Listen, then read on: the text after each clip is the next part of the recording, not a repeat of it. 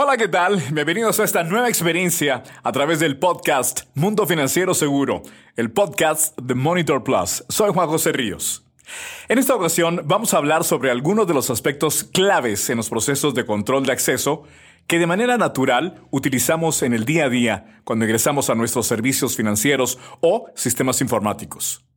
El objetivo es conocer de manera general los procesos de autenticación y autorización sus riesgos, debilidades y fortalezas, pero además su evolución y características relevantes, y las tendencias hacia donde se mueven este tipo de tecnologías. Finalmente, también hablaremos sobre cuáles son las recomendaciones y mejores prácticas a tener en cuenta en los procesos de control de acceso. Bienvenidos todos. Plusty presenta Mundo Financiero Seguro el podcast que le trae a usted lo último en las tendencias en la prevención y gestión de crimen financiero. Mundo Financiero Seguro. Entrevistas con líderes de opinión y expertos que compartirán valiosa información sobre lo nuevo en la industria financiera. En esta ocasión nos acompaña Deepak Daswani. Él es ingeniero superior en informática, hacker, experto en ciberseguridad conferencista en eventos internacionales, programas académicos y encuentros empresariales. Actualmente presta servicios relacionados con la ciberseguridad a empresas y organismos de forma independiente y es miembro del comité asesor de Rix Media en materia de ciberseguridad. Además es Chief Security Ambassador de Eleven Paths, unidad de ciberseguridad de Telefónica. Es un hacker reconocido y autor del libro La amenaza hacker y sostiene una amplia labor de divulgación y concientización en ciberseguridad. Colabora de forma habitual con diversos medios de comunicación de prensa, radio y televisión a nivel nacional e internacional, así como en el equipo del programa Mundo Hacker. De igual forma, agradecemos la participación de Álvaro Arzayuz, gerente de producto antifraude digital en Plusti Álvaro cuenta con más de 30 años de experiencia en el diseño, implementación y administración de soluciones de networking, seguridad informática y de la información enfocadas al sector financiero. También tiene amplia experiencia en la evaluación de riesgos e implementación de nuevas soluciones informáticas para el monitoreo, administración e integración de sistemas complejos de seguridad con el objetivo de proteger sistemas y servicios transaccionales. Gracias a ambos por acompañarnos y a ustedes por unirse a esta plática. Voy a comenzar contigo, Deepak, con la primera pregunta. Cuando se habla de autenticación y autorización, ¿a qué se hace referencia en el contexto del control de acceso? Hola, ¿qué tal? Muchísimas gracias por invitarme a este podcast y muchísimas gracias por estar con vosotros aquí. Bueno, pues en este sentido eh, está relativamente claro, ¿no? Cuando hablamos de autenticación y autorización, básicamente se trata de eh, el control de acceso a los usuarios a cualquier tipo de servicio o aplicativo, ¿no? Eh, estamos en un mundo en el que, de hecho, cada vez más aplicaciones y servicios migran a la nube en este contexto en el que nos encontramos y se trata de poder permitir a los usuarios legítimos de ese recurso el acceso eh, mediante la autenticación que tradicionalmente, como todos bien sabemos, ha sido a través de una combinación de, gestionada por un usuario, un identificador único, que puede ser un correo electrónico, un ID o un nombre de usuario, y típicamente una contraseña, ¿no? Una password que tantos quebrados de cabeza nos dan y nos han dado en los últimos años. Pues muchísimas gracias, Deepak, eh, por acompañarnos y por la primera respuesta. Ya nos mencionas combinaciones. Ahora, Álvaro, ¿cuál es la evolución de los modelos en el tema de autenticación? Hola, Juan José. Bueno, pues muy buenos días y muchas gracias por, esta invitación a, este nuevo podcast. En el contexto de, lo que ha sido la evolución de los modelos de autenticación, pues digamos que estos esquemas han venido evolucionando desde la creación de la clave estática por el MIT hacia alrededor de los años 60. Ha evolucionado hacia modelos de múltiple factor y valores dinámicos los cuales corresponden a una capa adicional de seguridad que complementa el uso tradicional de contraseñas. Aquí el objetivo es asegurar que el usuario no solo conoce la contraseña para acceder al servicio, sino que además es quien dice ser aportando un factor adicional, como puede ser un token, una huella. uno de los temas que ha permitido, digamos, esta, esta adopción de, múltiples factores, pues es la, adopción de dispositivos inteligentes tipo smartphone por parte de los usuarios. Aquí pues se facilita el establecimiento de estos nuevos esquemas de autenticación multifactor. Dentro del proceso evolutivo, pues como bien lo indicaba Deep hace un momento, venimos del uso de claves estáticas que se utilizan para autenticar a un usuario frente a un proceso de identidad en cualquier servicio. Eh, obviamente con el ID, un código de usuario y una contraseña estática. Esas son las, eh, las condiciones que se vienen utilizando podemos decir que hoy en día lamentablemente todavía se siguen utilizando esos tipos de mecanismos. Ahora hemos ido evolucionando hacia una autenticación basada en las características del dispositivo. Aquí ya eh, se incorporan, digamos, variables que se pueden obtener de los dispositivos móviles y que nos permiten en un momento dado poder tener unos procesos de autenticación diferenciales. Eh, adicionar, por ejemplo, procesos de geolocalización, eh, datos del dispositivo. Inclusive en, algunos otros contextos también se puede identificar condiciones de riesgo asociadas a las mismas. Y ya eh, continuando con la evolución, pues tenemos también lo que son los múltiples factores de autenticación, que están eh, de manera general basados en algo que el usuario sabe, como puede ser la contraseña, algo que el usuario posee, como puede ser un dispositivo móvil donde puede generar un token, o también algo que es inherente al usuario, algo que es como son los aspectos biométricos.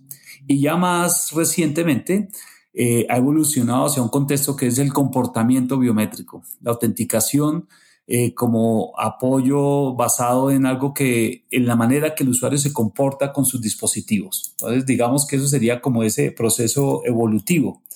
Ahora, ¿por qué es importante revisar esta evolución?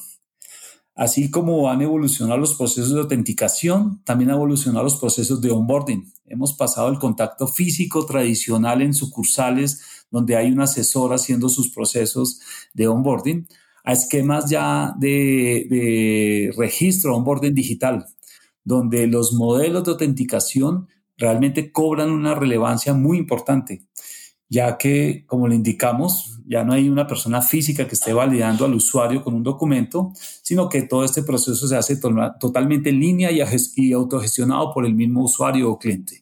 Interesante conocer esta evolución, Álvaro. Muchas gracias. Sin embargo, surgen varias interrogantes y por lo cual regreso contigo, Deepak. ¿Qué podemos agregar en relación al mecanismo de usuario más contraseña? Una de las interrogantes es, ¿se considera seguro?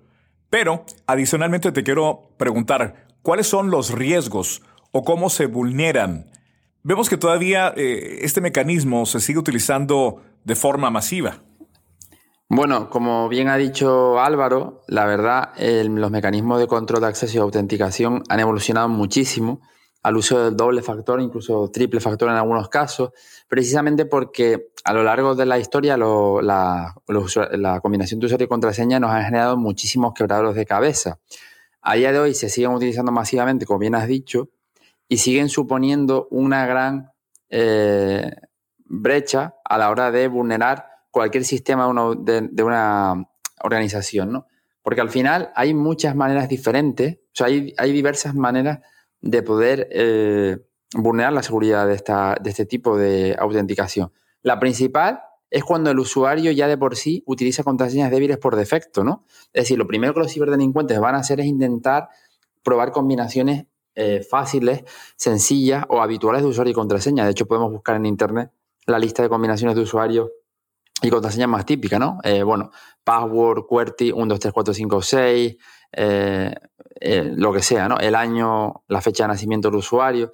Entonces, en este sentido, lo primero que se suele hacer es probar de esa manera, ¿no? Por otro lado, a la hora de intentar, eh, pues cuando los ciberdelincuentes van a intentar acceder a cualquier servicio de la organización, o incluso en ataques muy dirigidos, lo primero siempre es intentar comprometer las cuentas de usuario. Da igual un usuario privilegiado que un usuario no privilegiado, porque eso es lo que te da lo que se llama un foothold, ¿no? Una primera eh, puerta de entrada en la organización. Y si no hay un usuario con contraseñas débiles, lo que se hace es realizar varios... Hay dos formas de atacar eh, la contraseña, ¿no? lo que se llama el ataque de diccionario y el ataque de fuerza bruta. El ataque de diccionario se basa en probar combinaciones de eh, palabras o eh, vocablos de un determinado idioma, eh, pues porque los usuarios típicamente utilizan palabras o frases para construir sus contraseñas. En este sentido, hay muchas aplicaciones que lo que hacen es generar ya una lista de, combinaciones con las palabras que tú les metas en el diccionario y los sufijos, fecha, año, cualquier cosa, ¿verdad? En, este sentido, para automáticamente, o por ejemplo poner las palabras, ¿no? Pues las que se ponen, no sé, eh, tecnología 1, 2, 3, 4, 5, pues ya le añade esos sufijos.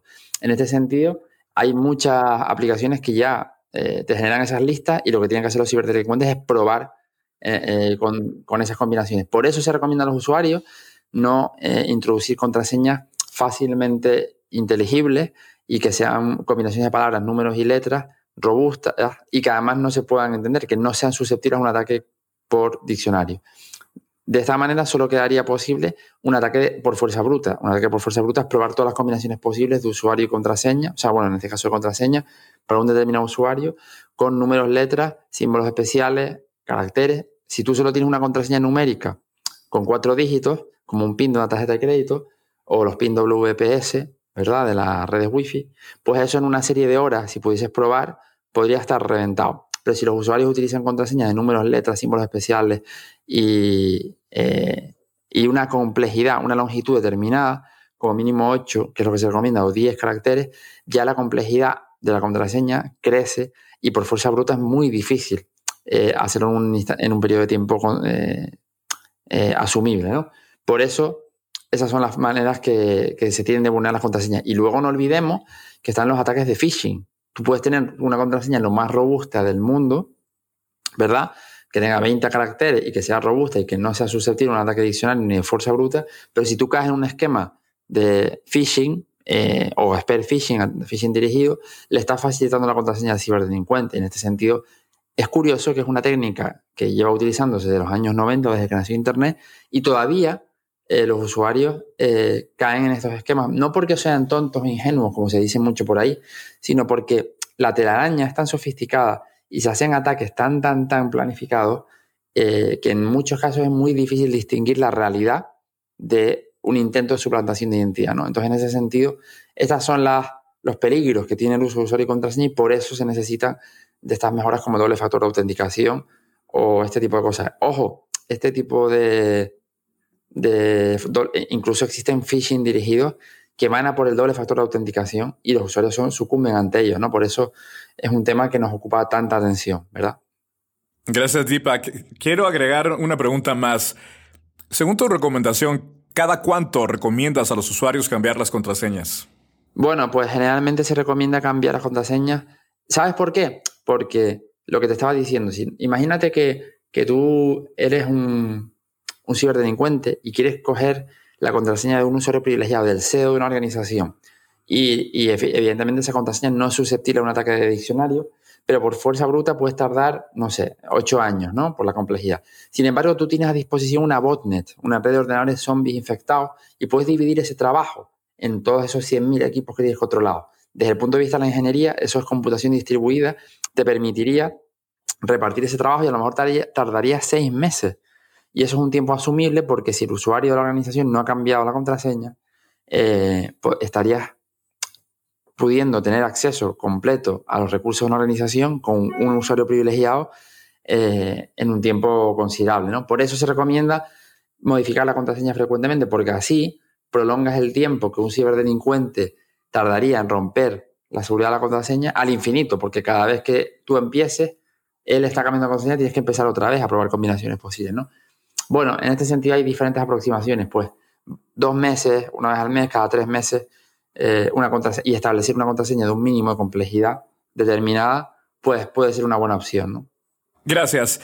Estábamos hablando con Deepak de contraseñas débiles, típicas y cómo cualquier usuario es vulnerable. Ahora, continúa contigo Álvaro. Anteriormente el proceso de evolución de los modelos de autenticación se había indicado el uso de características particulares de los dispositivos. Ahora te voy a solicitar que nos compartas algunos ejemplos. Claro que sí, Juan José. Mira, eh, cuando los usuarios acceden a sus sistemas de información o a los sistemas financieros, a sus portales o, a los aplicativos de banca móvil, lo hacen a través de diferentes dispositivos. Puede ser un computador con un navegador web, puede ser una aplicación móvil y pues siempre a través de Internet. En este punto eh, es, es importante poder obtener esta información de los dispositivos, por ejemplo, en el mundo móvil se puede obtener información del dispositivo, cuál es la marca, cuál es el modelo, cuál es el sistema operativo, el serial del equipo, aspectos también de ubicación como la geolocalización a, partir de los componentes del GPS, datos más internos como por ejemplo la MAC de la Wi-Fi del dispositivo, hacer uso de los sensores del dispositivo, el acelerómetro y datos de la SIM card como serial, operadores y lenguajes también. Estas son una serie de variables que se pueden obtener y los cuales pues, nos permiten eh, perfilar o, tener información muy específica del dispositivo para usarla como parte de los modelos de autenticación. Ahora, en el mundo web eh, también se, puede obtener información. El navegador es una opción, la marca del navegador, la versión, el sistema operativo sobre el cual está corriendo la conexión, la dirección IP los, e, los, equipos no tienen GPS, pero sí se puede obtener la dirección IP y a través de procesos de, de IP reverse se puede identificar desde dónde se están haciendo esas conexiones, como puede ser el país, la ciudad, quién es el proveedor de servicios de Internet. También se pueden identificar características como la zona horaria, cuál es el lenguaje eh, sobre el cual está corriendo ese dispositivo, los plugins que tengan eh, definidos en el navegador, cuáles son los accesorios también, por ejemplo, una tarjeta sonido o cuántas cámaras tiene o qué características tiene a nivel de, las características del equipo. E igualmente aspectos como la resolución de pantalla. En general, estos son una serie de características que, como lo indicamos, permiten poder identificar ese dispositivo de manera inequívoca con respecto a otros y perfilarlo para que aporte y sea totalmente independiente en un proceso de autenticación. Gracias. Continuamos con esta conversación. Y ahora, Deepak, quiero hablar en este momento de la autenticación multifactor. Tengo entendido que combina dos o más credenciales independientes y te voy a pedir que nos compartas más características y usos. Bueno, eh, es un poco lo que estaba comentando Álvaro, ¿no? Hace un rato. Se trata de no solo algo que yo sé, que es mi contraseña, sino algo que yo tengo, que típicamente es mi dispositivo móvil. Recordemos que quienes primero han empezado a utilizar la autenticación de doble factor hace ya muchos años son la banca, curiosamente, que siempre da un paso por delante en cuanto a las medidas de seguridad para los activos económicos de sus clientes, ¿no? Al final, eh, esa tarjeta de coordenadas que utilizamos para hacer las transferencias, por ejemplo, era ya un ejemplo de doble, factor, de doble factor, porque tú tenías tu contraseña para entrar en la web del banco y luego tenías eh, esa tarjeta coordenada. En este sentido, a día de hoy, lo que sucede es que los proveedores de servicios tipo Google, Microsoft, Amazon, Apple eh, o, Facebook, Instagram, Twitter, eh, te permiten ese doble factor para que si tú has perdido tu contraseña en un phishing, aún así tengas eh, el, proveedor de servicio te envíe un SMS a tu dispositivo móvil para eh, típicamente ese doble factor, un SMS que solo tienes tú. Además, si tú no estableces los registros, los, las relaciones de confianza, ¿no? Y no, no, no estableces tu equipo como un equipo de confianza, cada vez que intentes autenticarte en un servicio, te va a solicitar ese doble factor. Con lo cual, eh, es, es, un poco eso, ¿no? Un factor, algo que yo sé que es la contraseña, doble factor, eh, o multifactor, algo que yo sé y algo que yo tengo como mi dispositivo móvil. Hay otros casos como otros tipos de token que te puede dar una organización, hablamos de la autenticación biométrica, bueno, hay diferentes formas de abordarlo, pero el concepto es este. Lo que es curioso es que, como te decía, por ejemplo, estamos acostumbrados al uso del SMS como doble factor y los usuarios todavía, eh, muchos usuarios, sobre todo usuarios no experimentados, siguen sucumbiendo a esquemas de phishing como el que comentamos, incluso para robo del doble factor. Y te pongo un ejemplo. Hay una campaña muy virulenta de robo de cuentas de WhatsApp, porque WhatsApp es un servicio tan diferente en el cual nuestro usuario es el teléfono móvil. el número de teléfono móvil. Con lo cual, cuando tú te tienes que registrar, tienes que incluir tu número móvil y WhatsApp te envía ese código, ese SMS, que en este caso no es un doble factor, es un factor único, pero bueno, es un código que te envía a ti, que es algo que tú tienes a tu dispositivo móvil y te envía ese SMS. Pues hay muchas campañas basadas en ingeniería social en las cuales los ciberdelincuentes envían un WhatsApp a un usuario después de intentar registrar su número de teléfono. Como evidentemente el número de teléfono es el de la víctima, la víctima recibe ese SMS con el código de registro de WhatsApp y le dicen, oye, por favor, envíame este código que te he enviado por SMS de WhatsApp. Y generalmente ese mensaje viene de un usuario confiable. Viene de tu padre, tu hermano, de tu pareja, de tu jefe, porque previamente se lo han hecho a él de manera recursiva. Y en este sentido, es una manda que tienen muchos ciberdelincuentes de robar cuentas de WhatsApp y comprometer ese... No es doble factor, porque en este caso no existe contraseña, pero actúa como tal, ¿no? Porque es algo que solo nosotros tenemos en nuestro dispositivo. No sé si me he explicado bien, pero es curioso porque es una tendencia que se utiliza mucho para robar cuentas, en este caso WhatsApp, pero también de otros servicios, ¿no? Vamos contigo, Álvaro. Se ha hablado también de Behavior Biometrics. ¿Esto está relacionado con la autenticación biométrica? Así es. La biometría tradicional reconoce a las personas por sus características físicas, por ejemplo, la huella digital, el rostro, eh, la voz, el iris, la palma, etc. Son muchos aspectos relacionados con eh, condiciones físicas. Más recientemente ya ha surgido otra alternativa que complementa los procesos de validación de la identidad de una persona y es a lo que se denomina la biometría comportamental. La biometría del comportamiento está orientada a identificar a una persona en función del comportamiento único que tiene cuando interactúa con un dispositivo. En los canales digitales normalmente se utiliza como complemento para validar que quien está detrás de ese dispositivo es el cliente, basados en que hay un hábito comportamental, la manera como utiliza los dispositivos.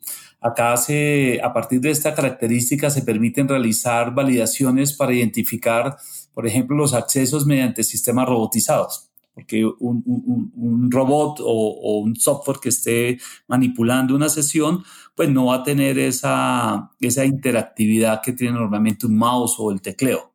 Entonces, a nivel de comportamiento biométrico se evalúan múltiples aspectos.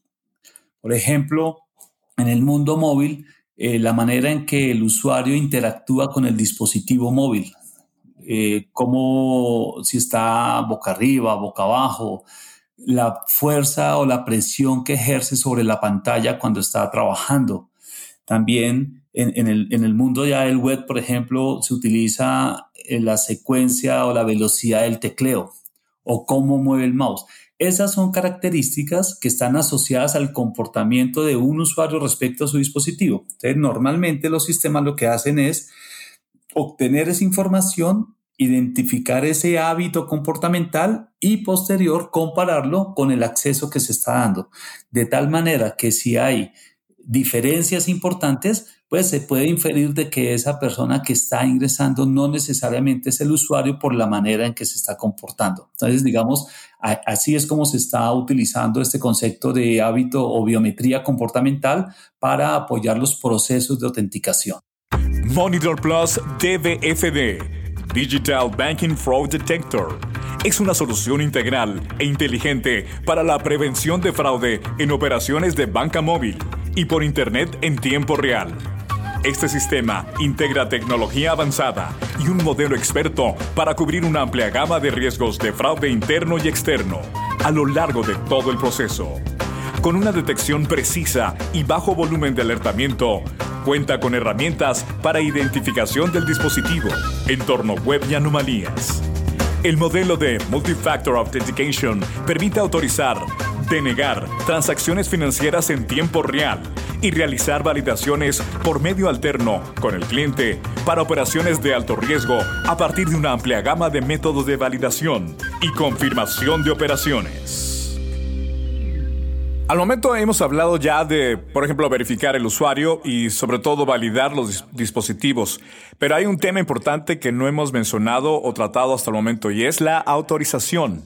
Dentro de las tendencias se habla de un modelo de confianza cero en seguridad o Zero Trust. Deepak, ¿podrías ampliarlos un poco este tema?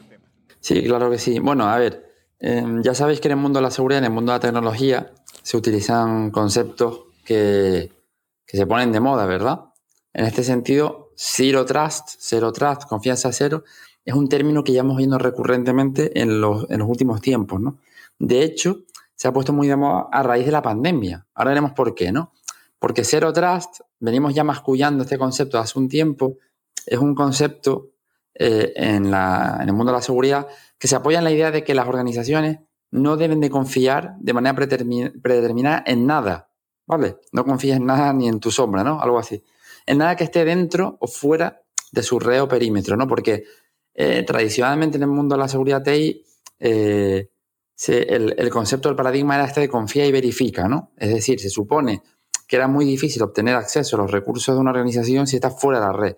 Con lo cual, si estás dentro de la red, todos los usuarios son considerados confiables de manera predeterminada, ¿no? Es decir, necesitas autenticación para acceder a recursos, pero por, por, por defecto se le permite un nivel de confiabilidad muy grande a los dispositivos, ¿no?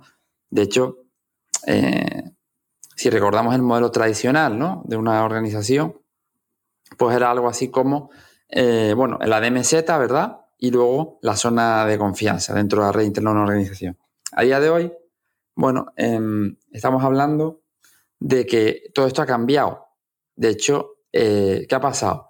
Se migran recursos a la nube. la adopción de la nube aplicaciones y servicios. De hecho, hay una tendencia de que SASE también, que otra se oye mucho en el mundo del cloud, ¿no? Tenemos trabajadores que trabajan en outsourcing, trabajadores remotos que trabajan desde casa y todo esto lo aceleró la pandemia. Con lo cual, tenemos que eh, pensar en todo momento eh, desconfiar del el acceso a los recursos y servicios de una organización. No existe un, un perímetro confiable. ¿no? Entonces, en el modelo de seguridad Zero Trust, por defecto, no se confía y se le da, pues eso, confianza cero a cualquiera que quiera acceder a recursos de la organización.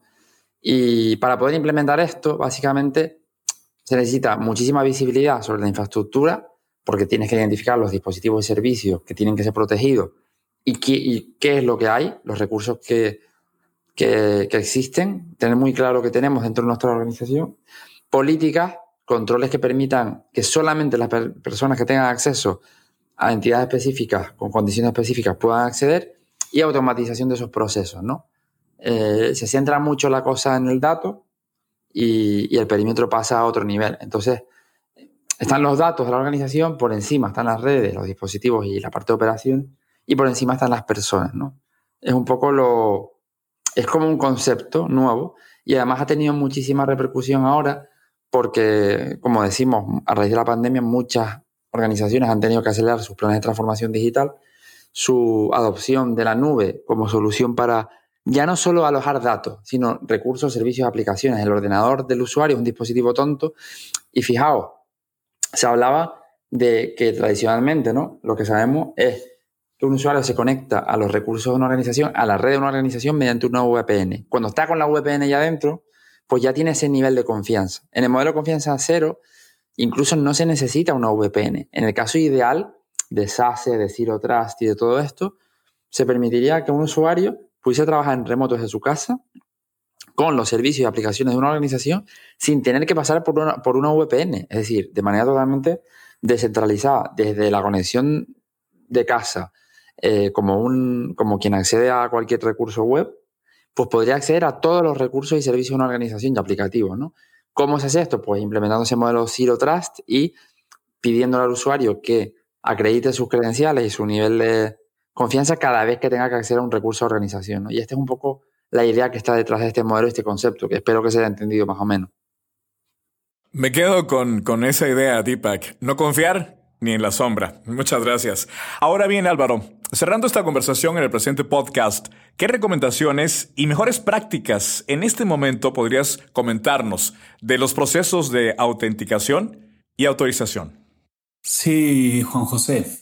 Pues yo, yo veo, digamos, dentro del tema de recomendaciones y mejores prácticas, hay dos ítems que me parece importante resaltar.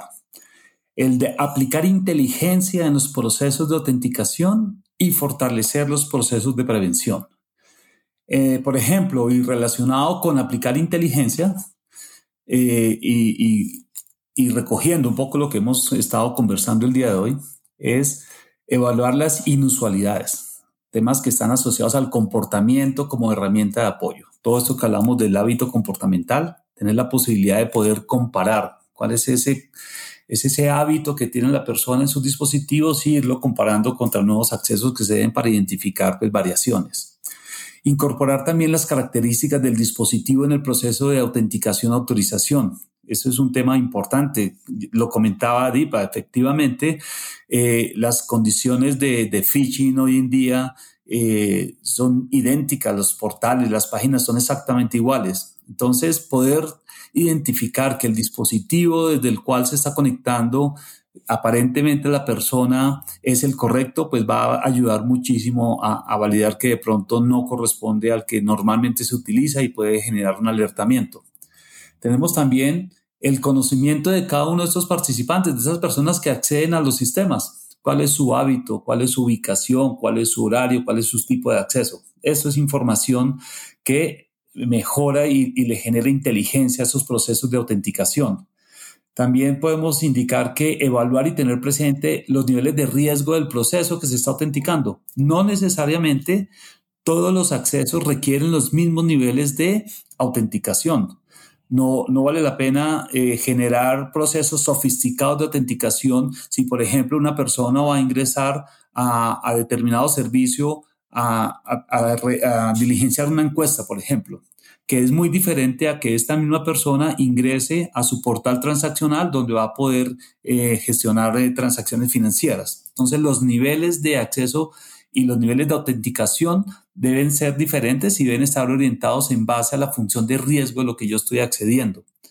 También eh, identificar la presencia, digamos, de código malicioso, temas relacionados con malware y troyanos. Eso es importante que entre los procesos se puedan hacer ese tipo de validaciones, porque puede ser que el dispositivo desde el cual esté accediendo tenga alguna condición de riesgo y, como ya lo indicábamos, de nada sirve tener niveles altos de, autenticación si los dispositivos pues ya están comprometidos en un momento dado.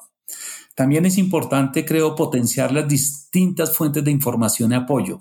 Por ejemplo, los servicios de geolocalización son muy importantes para saber desde dónde se están realizando esos accesos.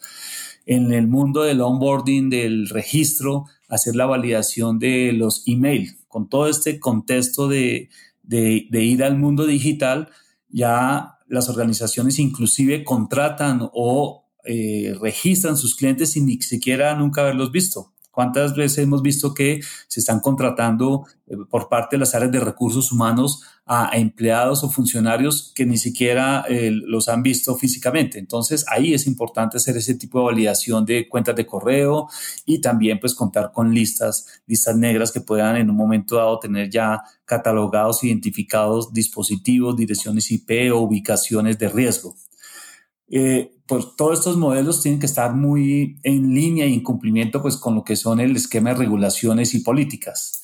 Ahora, desde el punto de vista de prevención y dado todos los altos niveles de sofisticación que tienen los ataques informáticos, también se podrían aplicar unas mejores prácticas. Por ejemplo, importante, comprender las actuales y nuevas amenazas si no entendemos cómo nos están atacando, pues muy difícilmente vamos a poder establecer controles para mitigar esos riesgos y amenazas. Evaluar los riesgos, por supuesto, está muy en relación con lo anterior. Apoyarse en las nuevas tendencias y tecnologías, las estuvimos describiendo, los múltiples factores de autenticación, eh, los sistemas basados en validación de los dispositivos, el comportamiento. Esas son características que se pueden utilizar. Ampliar el perímetro de validación es importante. Las organizaciones están muy focalizadas o estaban muy focalizadas a que el perímetro era solamente su zona de los servidores o el data center. Hay que ampliar ese perímetro. Hay que ir inclusive hasta el dispositivo y validar los entornos de conexión de los usuarios o clientes en un momento dado. Ya lo dijimos también, contar con mecanismos de autenticación fuerte que estén basados en múltiples factores, eso ayuda también a hacer procesos de, de retar al usuario para verificar que quien está del otro lado es quien dice ser. Aplicar el concepto de mínimo privilegios, un tema que acabamos de, que acabo de comentar eh. Efectivamente, no es, eh, no es una buena práctica brindar accesos muy abiertos. La idea es el concepto de mínimo privilegio, que es lo mínimo que yo necesito para poder desempeñar mi, mi tarea o mi labor. Eso es una, una de las prácticas eh, importantes que se están dando. Fortalecer procesos de onboarding es muy importante y la autenticación basada en riesgos. Esa fricción mínima que se haga y que solamente cuando yo tengo accesos a, información importante, clasificada o de riesgos altos, pues aplico los niveles eh, superiores de, de autenticación, autorización. Esas serían como las características principales que, se podrían definir en, este esquema de recomendaciones y mejores prácticas, eh, Juan José. Gracias, Álvaro. Ahora, Deepak, ya escuchamos los comentarios de Álvaro de prácticas de aplicación. Desde tu opinión, te planteo la misma pregunta. ¿Qué recomendaciones y mejores prácticas podemos aplicar respecto a los procesos de autenticación y autorización? Lo que voy a aportar a lo mejor son algunas Mm, claves como más eh, aterrizadas, ¿no? Más a bajo nivel, porque ya yo creo que lo que ha dicho Álvaro está bastante completo y en realidad es un buen resumen, ¿no? Un buen resumen de todo lo que podríamos hacer. En este sentido, yo voy a ir más al grano, pues lo que os recomiendo, o lo que recomendaría es a, la gente que tiene que securizar los sistemas de una organización, primero, eh, implementar una política de contraseñas robusta, no permitir a los usuarios contraseñas débiles, ni siquiera a un CEO o a un directivo que quiera mantener la contraseña que quiera, obligarles a cambiar las contraseñas frecuentemente, em, realizar eh, campañas de formación y concienciación a los trabajadores de una organización sobre cuáles son los riesgos que tiene eh, pues realmente eh, no cumplir estas directrices de seguridad. Esto es algo que a mí me solicitan mucho las empresas. Yo una de las cosas que más hago son sesiones de concienciación, que allá vosotros lo llamáis concientización, en seguridad eh, y a través de charlas en las que le enseñas demostraciones en directo de cómo se pueden vulnerar los, tanto los sistemas de una organización como sobre todo las identidades digitales de usuarios, ¿no?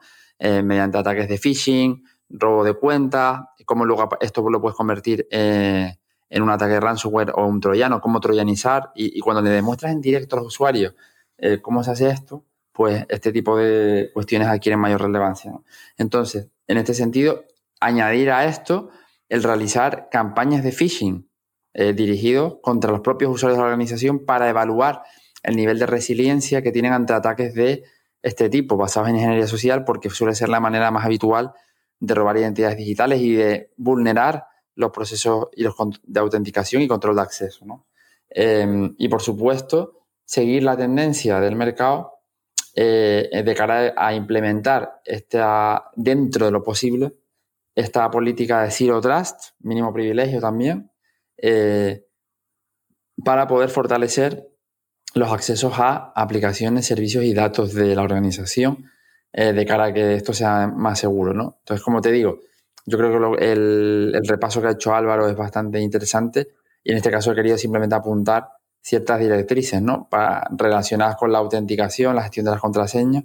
Eh, y, ah, y luego, por supuesto, una cosa que no hemos comentado, no reutilizar la misma contraseña para diferentes servicios, ¿no? Eso es vital, es algo básico, porque si a un usuario le comprometen la seguridad de cualquier cuenta, esto está, esto está ya eh, aplica al resto de servicios, tanto corporativos como personales. En este sentido, también hay que tener en cuenta los leaks, ¿vale? las brechas de datos que, que, pueden, que, podemos ver, como cuando en Collection, Collection One se filtraron un montón de identidades digitales de usuarios de servicios como Netflix, Spotify, Dropbox, Amazon. Pues si nosotros reutilizamos las credenciales de nuestras cuentas personales, las corporativas, estamos exponiendo los datos de la organización. Con lo cual, eh, controlar todo este tipo de cosas y, por supuesto, implementar un doble factor de autenticación, OTP, eh, y facilitar a los usuarios accesos seguros para poder hacer el trabajo en remoto o eh, en esquemas de movilidad. Pues yo creo que más o menos esas son las recomendaciones y, y vienen a coincidir un poco con las que estaba comentando Álvaro. Muy bien, hemos llegado al punto de agradecer tanto a Deepak y a Álvaro el compartir con todos nosotros conocimientos, prácticas y experiencias en esta plática. Gracias a ambos por acompañarnos. Muchísimas gracias a, vosotros y un abrazo. Hasta la próxima y encantado de estar con, con vosotros. Gracias. Muchas gracias, Dipa. Muy amable. Muy, muy interesante todo. En conclusión, la persistencia de los ciberdelincuentes les llevará a encontrar nuevas formas de explotar vulnerabilidades en la tecnología y las debilidades del usuario. Por eso es necesario reforzar siempre los modelos de seguridad y no bajar la guardia, encontrando nuevas formas de autenticar y autorizar al usuario y proteger sus datos, sus activos y a nuestras mismas organizaciones. Con esto llegamos al punto final de este podcast. Gracias por acompañarnos en esta plática y como siempre será hasta la próxima. Soy Juan José Ríos.